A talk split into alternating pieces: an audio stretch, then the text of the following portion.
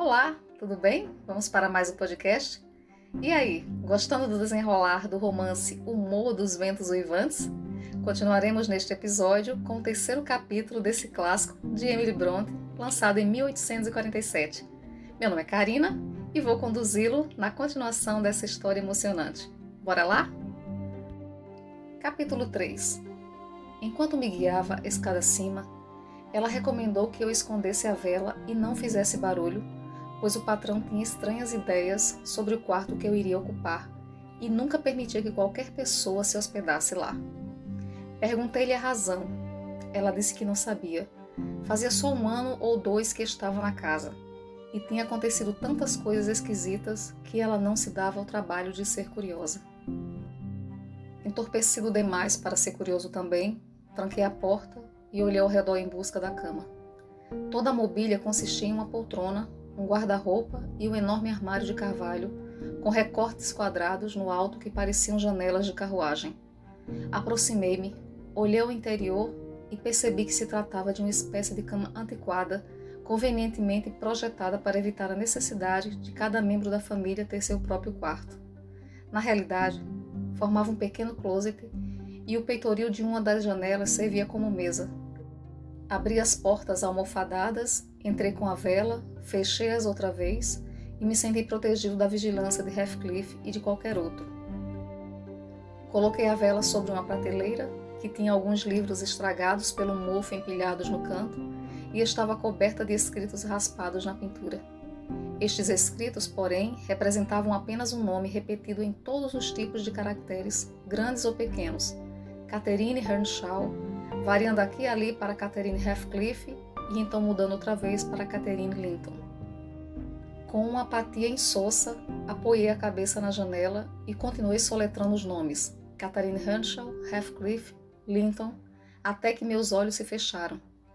Mas eles não haviam descansado nem cinco minutos quando um brilho de letras brancas surgiu na escuridão, tão vívido quanto um espectro, enchendo o ar de Caterines. Ergui-me para afastar aquele nome perturbador e descobri que o pavio da vela encostara-se a um dos volumes antigos, perfumando o ar com um cheiro de couro de bezerro queimado. Cortei a parte queimada do pavio e, me sentindo muito mal com o frio e a náusea, sentei-me e abri o livro queimado sobre o colo. Era um exemplar do Novo Testamento em letras miúdas e cheirando terrivelmente a mofo. Uma folha de roxo continua a inscrição. Este livro pertence a Catherine Hanshaw e uma data de um quarto de século atrás. Fechei-o e peguei outro, depois outro, até que examinei todos. A biblioteca de Catarina era seleta e o estado dilapidado dos livros provava que tinha sido bem usada, embora não de todo para um propósito legítimo, era raro algum capítulo escapar de um comentário à tinta, ou assim parecia, pelo menos, cobrindo todos os espaços em branco da página. Alguns eram frases soltas, Outros tomavam a forma de um diário regular, rabiscado por uma mão infantil, hesitante. No alto de uma página extra, um verdadeiro tesouro, e certo, quando foi descoberta, me diverti muito ao contemplar uma excelente caricatura do meu amigo Joseph, um pouco tosca, mas vigorosa. Isso me despertou o interesse imediato pela desconhecida Catherine e então me pus a decifrar seus hieróglifos desbotados pelo tempo. Que domingo horrível! Começava o parágrafo seguinte. Queria que meu pai estivesse vivo. Ridley é um substituto detestável. Sua conduta para com Heathcliff é cruel. H e eu vamos nos rebelar. Esta noite demos os primeiros passos nesse sentido. Choveu durante todo o dia. Não pudemos ir à igreja. Então Joseph teve que juntar a sua congregação no sótão. E enquanto Ridley e a esposa se aqueciam confortavelmente diante da lareira, fazendo qualquer coisa menos ler a Bíblia, Posso garantir, eu, Heathcliff e o pobre menino que cuida dos animais, fomos obrigados a pegar nossos livros de orações e subir. Fomos colocados em fila sobre um saco de milho, gemendo e tiritando de frio, esperando que Joseph também tremesse de frio. Assim ele faria um sermão mais curto para o seu próprio bem. Triste ilusão. O serviço durou três horas exatas e meu irmão ainda teve o descaramento de exclamar quando nos viu descendo. O quê? Já acabaram? Nos domingos à tardinha costumávamos brincar. Se não fizéssemos muito barulho, agora um simples risinho é motivo para nos colocarem de castigo. Vocês esquecem que tem um patrão aqui, disse o tirano. Vou acabar com o primeiro que me tirar do sério. Exijo completa compostura e silêncio. Ah, foi você, menino? Francis, querida, puxa o cabelo dele quando passar. Eu ouvi estalar os dedos. Francis puxou-lhe o cabelo com vontade e então foi se sentar no colo do marido. E os dois ficaram lá como dois bebês, beijando-se e dizendo bobagens, uma tagarelice tola que era até vergonhosa. Escondemo-nos como podíamos sobre o arco do guarda-louça. Eu tinha acabado de juntar os nossos aventais e os estendera como uma cortina quando Joseph entrou, vindo dos estábulos. Ele derrubou a minha cortina, estapeou-me e grasnou. O patrão mal acabou de ser enterrado, o sabá ainda não terminou, as palavras do Evangelho ainda estão nos seus ouvidos e vocês já estão se divertindo. Tenham vergonha. Sentem-se, seus malcriados. Há muitos livros bons por aqui, se querem ler. Sentem-se e pensem na salvação das suas almas. Dizendo isso, ele nos obrigou a mudar de posição, de modo que pudéssemos receber um pouco de luz do fogo distante para iluminar os volumes que ele nos empurrou. Não pude suportar isso. Peguei o volume sujo que ele me dera e atirei-o no canil, jurando que odiava um bom livro. Heathcliff chutou dele para o mesmo lugar. Foi um pandemônio. Patrão Ridley! gritou nosso capelão. Vem até aqui, patrão. Mrs. Cat despedaçou a capa do Armadura da Salvação e Heathcliff chutou a primeira parte do longo caminho para a destruição. Não é justo que o senhor os deixe escapar assim. Ah, o velho senhor teria castigado os dois severamente, mas ele já se foi desta vida. Ridley disparou do seu paraíso junto à lareira e, pegando um de nós pelo colarinho e o outro pelo braço, atirou-nos no fundo da cozinha, onde garantiu Joseph era certo que o diabo viria nos pegar. Assim confortados, cada um de nós buscou um canto para esperar a sua chegada. Consegui apanhar este livro e um tinteiro em uma das estantes. Deixei a porta entreaberta para ter um pouco de luz e estou ocupada em escrever há 20 minutos. Meu companheiro, porém, está impaciente e propõe que peguemos a capa da leiteira para nos abrigar e fujamos para a charneca. Uma sugestão agradável, pois se o velho Ranzins entrar, vai acreditar que sua profecia se cumpriu e nós não sentiríamos mais o frio e a umidade debaixo da chuva do que sentimos aqui. Suponho que Caterine tenha cumprido seu plano, pois no parágrafo seguinte ela tratava de outro assunto. Tornara-se muito chorosa. Nunca imaginei que Ridley me faria chorar assim. Ela escreveu: Minha cabeça dói tanto que mal consigo mantê-la no travesseiro. Ainda assim, não posso me entregar. Pobre Heathcliff. Ridley chama-o de vagabundo e não permite mais que se sente conosco ou faça as refeições conosco outra vez. Além disso, proibiu-nos de brincar juntos, ameaçando expulsá-lo da casa se desobedecêssemos às suas ordens. Acusou nosso pai, como ele ousa, de tratar Heathcliff com muita indulgência e jura que vai colocá-lo em seu devido lugar. Comecei a cochilar em cima da página escura. Meus olhos vagavam do manuscrito para o que estava impresso na página. Vi um título enfeitado de vermelho, 70 vezes 7 e o primeiro do 71 primeiro. Um sermão piedoso feito pelo reverendo Jobs Branderham na capela de Gimmerden Sal. E enquanto eu estava semiconsciente, forçando minha mente para descobrir o que Jarvis Branderham fizera com aquele tema, caí deitado na cama e adormeci. Ai de mim, eram os efeitos de um mau chá e de um mau temperamento. O que mais poderia ter me feito passar uma noite tão terrível? Não me lembro de nenhuma outra noite que fosse comparável a esta, desde que comecei a ser capaz de entender o sofrimento. Comecei a sonhar assim que perdi a noção de onde me encontrava. Sonhei que era de manhã e que eu estava a caminho de casa guiado por Joseph. Havia mais de um metro de neve acumulado na estrada, e enquanto atolávamos, meu companheiro me aborrecia com censuras constantes por eu não ter trazido um cajado de peregrino. Dizia que eu nunca poderia entrar em casa sem um e sacudia orgulhoso um pesado bastão que eu entendi tratar-se de tal cajado de peregrino.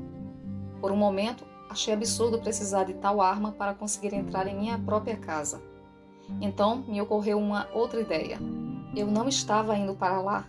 Estávamos viajando para ouvir o famoso orador Jobs Branderham sobre o texto 70 vezes 7 e um dos três, Joseph, o pastor ou eu mesmo, tinha cometido um pecado, o primeiro do 71 e seria publicamente denunciado e excomungado. Chegamos à capela. Eu já havia passado por ali nos meus passeios duas ou três vezes. Ficava num vale entre duas colinas, um vale elevado perto de um pântano, cuja matéria turfosa dizem ser ótima para embalsamar os poucos corpos depositados ali. O telhado estava inteiro até agora, mas como o salário do pastor é de apenas 20 libras por ano, mais uma casa com dois cômodos, ameaçando logo transformar-se em um só, ninguém quer assumir os deveres de pastor daquele lugar, especialmente quando é voz corrente que o seu rebanho preferiria deixá-lo morrer de fome a aumentar seu salário do próprio bolso em um centavo que seja. No meu sonho, Jobs tinha uma congregação grande e atenta, e ele pregou: Meu bom Deus! E que sermão! Dividido em 490 partes, cada uma do tamanho de um sermão comum, e cada uma tratando de um pecado específico. Onde ele encontrou tantos pecados, não sei dizer. Tinha sua própria maneira de interpretar o texto e parecia que o irmão deveria cometer pecados diferentes para cada ocasião. Os pecados eram os mais curiosos, estranhas transgressões que eu jamais havia imaginado. Oh, como me sentia cansado, como dormitava e bocejava, e cabeceava e despertava, como me beliscava e me picava, e esfregava os olhos e me levantava, e tornava a sentar, e cutucava Joseph para me dizer se o pastor algum dia acabaria o sermão eu estava condenado a ouvir até o fim. Afinal, ele chegou ao primeiro do septuagésimo primeiro. Nessa crise, me veio uma súbita inspiração. Fui levado a me levantar e denunciar Jobes Branderham como pecador do pecado que nenhum cristão parecia perdoar. Senhor, exclamei, sentado aqui entre estas quatro paredes, suportei sem intervalo as 490 partes do seu sermão.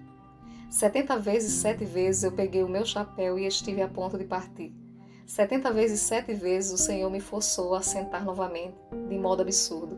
Quatrocentas e noventa e uma já são demais. Companheiros de martírio, peguem-no, derrubem-no, despedacem-no em átomos, até que o lugar que um dia o conheceu não conheça mais. Tu és homem, gritou Jobs, após uma pausa solene, inclinando-se sobre a almofada do púlpito. Setenta vezes sete vezes tu contorceste o teu rosto Setenta vezes sete vezes consultei minha alma. Sim, eis aqui a fraqueza humana. Isso também merece perdão. O primeiro do septuagésimo primeiro chegou. Irmãos, cumpram com ele o julgamento que foi escrito. Todos os seus santos terão essa honra. Ante aquela palavra final, a congregação inteira, brandindo os cajados de peregrino, precipitou-se ao meu redor como uma massa compacta. E eu, sem qualquer arma para me defender, comecei a lutar com Joseph, meu atacante mais próximo e mais feroz, para tomar-lhe o cajado. Naquela confusão, muitos bastões se cruzavam. Golpes que eram destinados a mim caíam sobre outras cabeças. Agora a capela inteira ressoava com os golpes e contragolpes. A mão de cada homem erguia-se contra o seu vizinho. Branderham, não querendo ficar ocioso, descarregava o seu ardor estapeando a madeira do púlpito. Tal atitude foi tão eficaz que, afinal, para meu inexprimível alívio, acabou por me despertar. E o que sugerira esse tremendo tumulto? O que desempenhara o papel de Jobs na briga? Apenas um ramo de abeto que se encostara à veneziana, empurrado pelo vento, e batia seus cones secos contra a vidraça. Escutei por um momento, em dúvida. Tendo descoberto o que me perturbara, virei-me, cochilei e sonhei novamente um sonho ainda mais perturbador do que o primeiro, se isso fosse possível. Desta vez, lembro-me que estava deitado no closet de carvalho e ouvia distintamente as rajadas do vento e o cair da neve. Ouvia também o ramo de abeto repetir seu ruído provocante, mas sabia sua verdadeira causa. Isso me aborrecia muito, porém, e resolvi silenciá-lo, se fosse possível. Pensei que me levantava e tentava abrir o postigo da janela. O gancho estava preso no ferrolho, circunstância que eu observara antes de me deitar, mas que me esquecera. Tenho que acabar com isso, de qualquer modo, murmurei, batendo com as juntas dos dedos no vidro e esticando o braço para agarrar o galho inoportuno. Em vez disso, meus dedos se fecharam sobre uma mão pequena e gelada. O intenso horror do pesadelo tomou conta de mim. Tentei retirar o braço, mas a mão se agarrou à minha e uma voz, a mais melancólica que eu já ouvira, gemia: Deixe-me entrar, deixe-me entrar. Quem é você? perguntei, enquanto lutava para me desvencilhar. Catarine Linton, respondeu a voz, estremecendo. Porque pensei em Linton. Eu havia lido Henshaw vinte vezes mais repetido do que Linton. Voltei para casa e me perdi na charneca. Enquanto a voz falava, distingui no escuro o rosto de uma criança olhando pela janela. O terror me tornou cruel e, acreditando ser inútil tentar livrar-me da criatura, puxei seu punho sobre o vidro quebrado e esfreguei-o de um lado para o outro até o sangue escorrer e ensopar as roupas de cama. Mas a criatura seguia gemendo: Deixe-me entrar, e mantinha seu tenaz aperto, quase me enlouquecendo de medo. Como poderia fazer isso? Disse eu por fim, Solte-me, se quer que eu a deixe entrar. Os dedos afrouxaram e puxei meu braço pela fenda. Empilhei rapidamente os livros como uma pirâmide sobre o vidro quebrado e tapei os ouvidos para não escutar aquele rogo infeliz. Parece-me que fiquei assim por um quarto de hora, mas quando parei de escutar outra vez, o grito doloroso voltou a gemer. Vá embora! gritei. Nunca vou deixá-la entrar, nem que me implore durante vinte anos. Faz 20 anos, lamentou a voz, 20 anos. Estou vagando há 20 anos. Então algo começou a arranhar de leve pelo lado de fora e a pilha de livros moveu-se como se tivesse sido empurrada. Tentei correr, mas não consegui mover um dedo e então gritei alto num frenesi de pavor. Fiquei perturbado ao descobrir que o grito fora real. Passos precipitados aproximaram-se da porta do quarto. Alguém a abriu com mão forte e a luz brilhou através das aberturas no alto da cama. Sentei-me, ainda tremendo, e enxuguei o suor da testa. O intruso parecia hesitar e murmurou algo para si mesmo. Afinal, ele disse em um tom sussurrado, evidentemente sem esperar qualquer resposta: Quem está aí? Julguei melhor revelar a minha presença, pois reconheci a voz de Heathcliff e temia que ele prosseguisse com a busca se eu ficasse calado. Com essa intenção, virei-me e abri os painéis do móvel. Nunca esquecerei do efeito que a minha atitude causou. Heathcliff estava de pé junto à porta, de camisa e calças compridas. Uma vela pingava cera sobre os seus dedos e o rosto estava tão branco quanto a parede atrás dele. O primeiro rangido do móvel de carvalho assustou como um choque elétrico. O candelabro saltou-lhe a mão à distância de um metro. Estava tão agitado que mal conseguia apanhá-lo do chão. Sou eu, seu hóspede, senhor, exclamei, desejando poupar-lhe a humilhação de expor a sua covardia por mais tempo. Tive a infelicidade de gritar enquanto dormia, por causa de um pesadelo terrível. Sinto muito se o perturbei. Oh, maldito seja, Mr. Lockwood. Queria que estivesse no. Começou meu anfitrião, colocando o candelabro sobre uma cadeira, pois não conseguia segurá-lo com firmeza. E quem o trouxe para este quarto? Continuou, enterrando as unhas nas palmas das mãos e trincando os dentes para dominar as convulsões do maxilar. Quem foi? Tenho vontade de expulsá-lo de casa agora mesmo. Foi sua criada Zilar, respondi, saltando para o chão e pegando rapidamente as minhas roupas. Eu não me importaria se a expulsasse, Mr. Heathcliff. Ela bem merece. Imagino que queria outra prova de que o quarto é mal assombrado às minhas custas. Bem, de fato é. Está repleto de fantasmas e demônios. O senhor tinha razão em trancá-lo. Isso eu lhe asseguro. Ninguém lhe agradecerá por um cochilo neste antro. O que quer dizer? perguntou Heathcliff. O que está fazendo? Deite-se e termine de dormir, uma vez que já está aqui. Mas, pelo amor de Deus, não torne a gritar daquele jeito pavoroso. Não há desculpa para isso, a menos que lhe estivessem cortando a garganta. Se aquele pequeno demônio tivesse entrado pela janela, com certeza teria me estrangulado, respondi.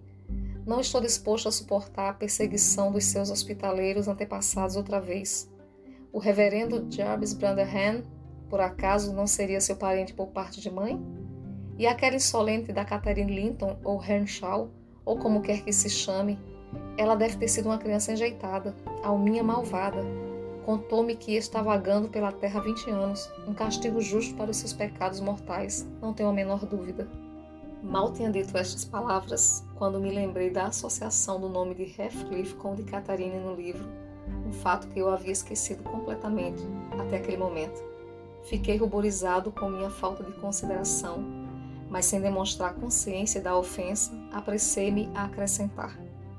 A verdade, Sr. Heathcliff, é que passei a primeira parte da noite. Parei outra vez, por estava a ponto de dizer, lendo esses volumes antigos, o que teria revelado o meu conhecimento do seu conteúdo impresso ou manuscrito. Então, corrigindo-me, continuei, soletrando os nomes rabiscados no peitoril da janela, ocupação maçante só para me ajudar a dormir, como contar números ou. O que está querendo dizer, falando desse modo comigo? Trovejou Heathcliff com selvagem veemência. Como? Como ousa falar assim, debaixo do meu teto, meu Deus? Só pode estar louco. E batia na testa com raiva. Eu não sabia se ficava ofendido ou continuava a minha explicação.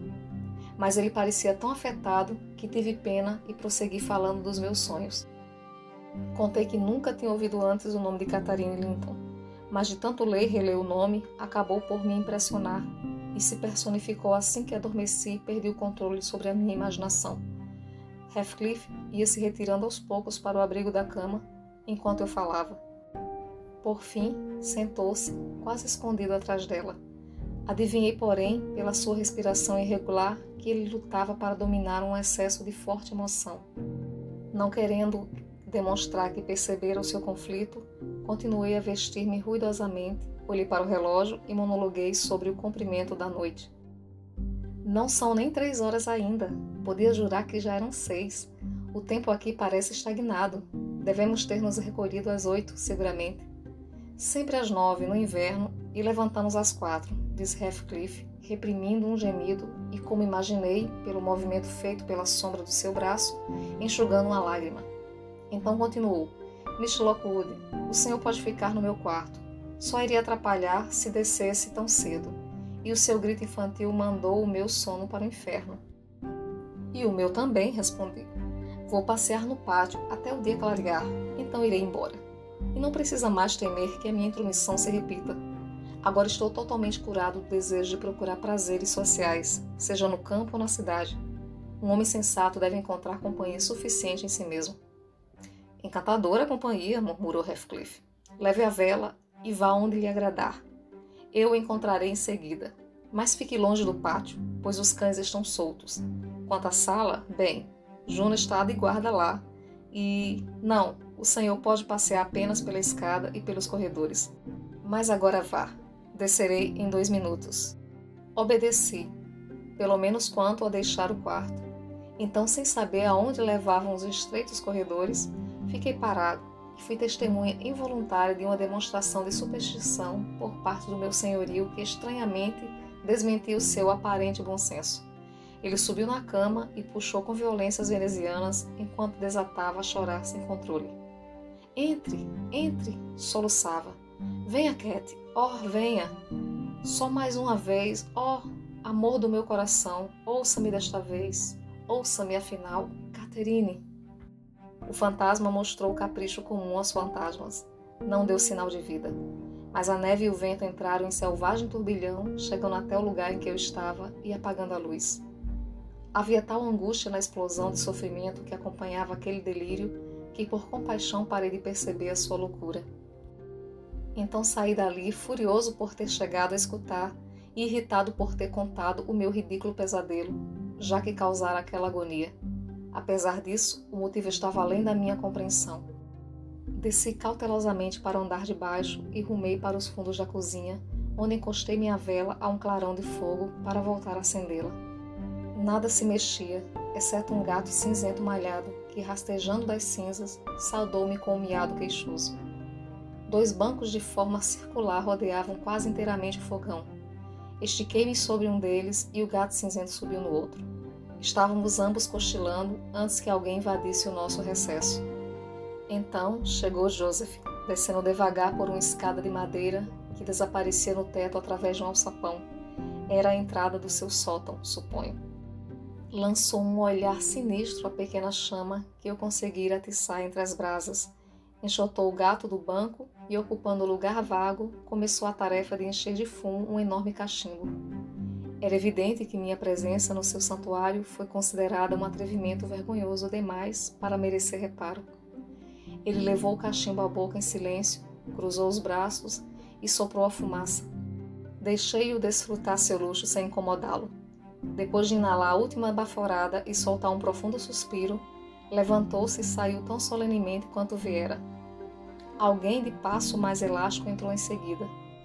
Abri a boca para dizer bom dia, mas fechei-a outra vez, sem concluir o cumprimento.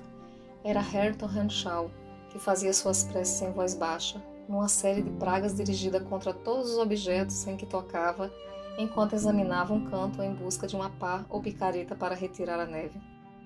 Olhou para baixo do banco, respirou fundo e considerou dispensável trocar civilidades comigo ou com o meu companheiro, o gato. Adivinhei, pelos seus preparativos, que o caminho estava desimpedido. Deixei meu duro leito e fiz um movimento para segui-lo. Ele percebeu e bateu com a ponta da picareta numa porta interna, indicando com um grunhido que este era o lugar para onde eu deveria ir se quisesse mudar de pouso.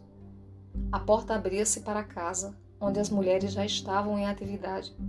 Zilá atiçava as labaredas da lareira com um imenso fole, e Mrs. Heathcliff, ajoelhada no chão, lia um livro à luz das chamas. Erguia a mão junto aos olhos para proteger-se do calor do fogo e parecia absorta na leitura. Só se interrompia para repreender a criada que a cobria de faíscas, ou para enxortar o cão que de vez em quando vinha esfregar o focinho no seu rosto. Fiquei surpreso de ver Heathcliff também ali. Estava parado junto ao fogo, de costas para mim, acabando de repreender severamente a pobre Zilá, que a todo momento interrompia sua tarefa para erguer a ponta do avental e dar um suspiro indignado. E você, sua inútil? gritou ele, quando entrei, virando-se para Nora, e empregou uma palavra tão inofensiva quanto pata ou ovelha, mas geralmente considerada como uma maldição. Aí está você, com seus truques de preguiçosa outra vez. Todos os outros ganham o pão que comem, mas você, você vive da minha caridade. Largue essa bobagem inútil e encontre algo para fazer. Você me pagará pela desgraça de tê-la sempre sobre minhas vistas. Ouviu, sua jovem condenada?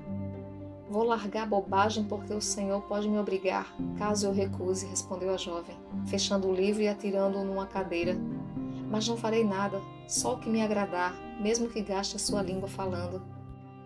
Heathcliff ergueu a mão, porém sua interlocutora escapou para uma distância mais segura, obviamente familiarizada com o peso daquela mão. Sem vontade de assistir a uma briga de cão e gato, adiantei-me com rapidez, como se estivesse ansioso para partilhar o calor do fogo e fingindo desconhecer que interromperam a disputa. Ambos tiveram o decoro suficiente para não prosseguir com as hostilidades. Heathcliff enfiou as mãos nos bolsos para fugir da tentação. Mrs. Heathcliff ficou amuada e dirigiu-se para uma poltrona afastada, onde manteve sua palavra, fazendo papel de estátua durante o resto da minha permanência. Que não foi longa, por sinal. Recusei acompanhá-los no café da manhã e, ao primeiro clarão do amanhecer, aproveitei a oportunidade para sair ao ar livre, agora já claro, mas silencioso e frio como o gelo impalpável.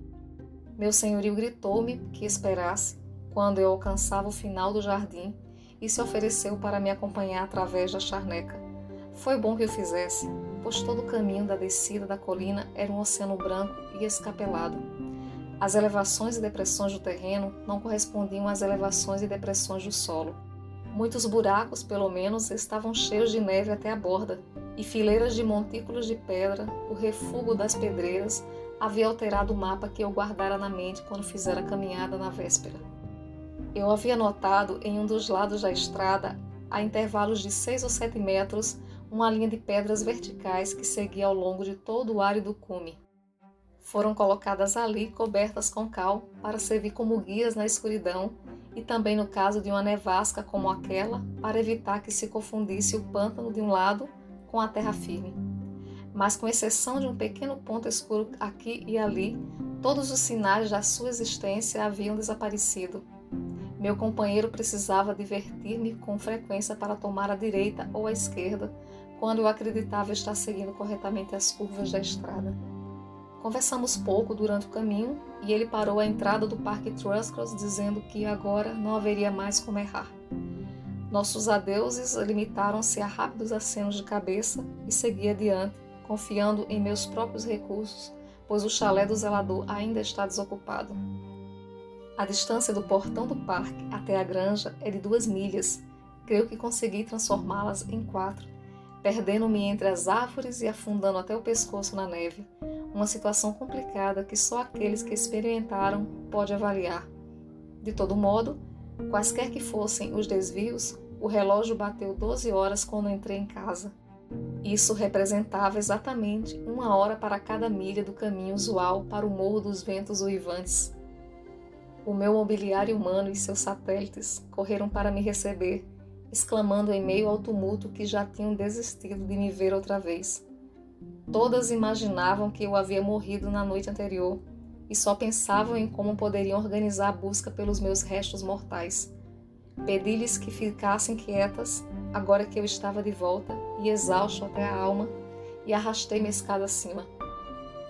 Ali, depois de vestir roupas secas e andar de um lado para o outro por 30 ou 40 minutos para restabelecer a circulação, Passei para o estúdio, fraco como um gatinho, quase fraco demais para desfrutar do fogo acolhedor e do café fumegante que a criada havia preparado para me reanimar.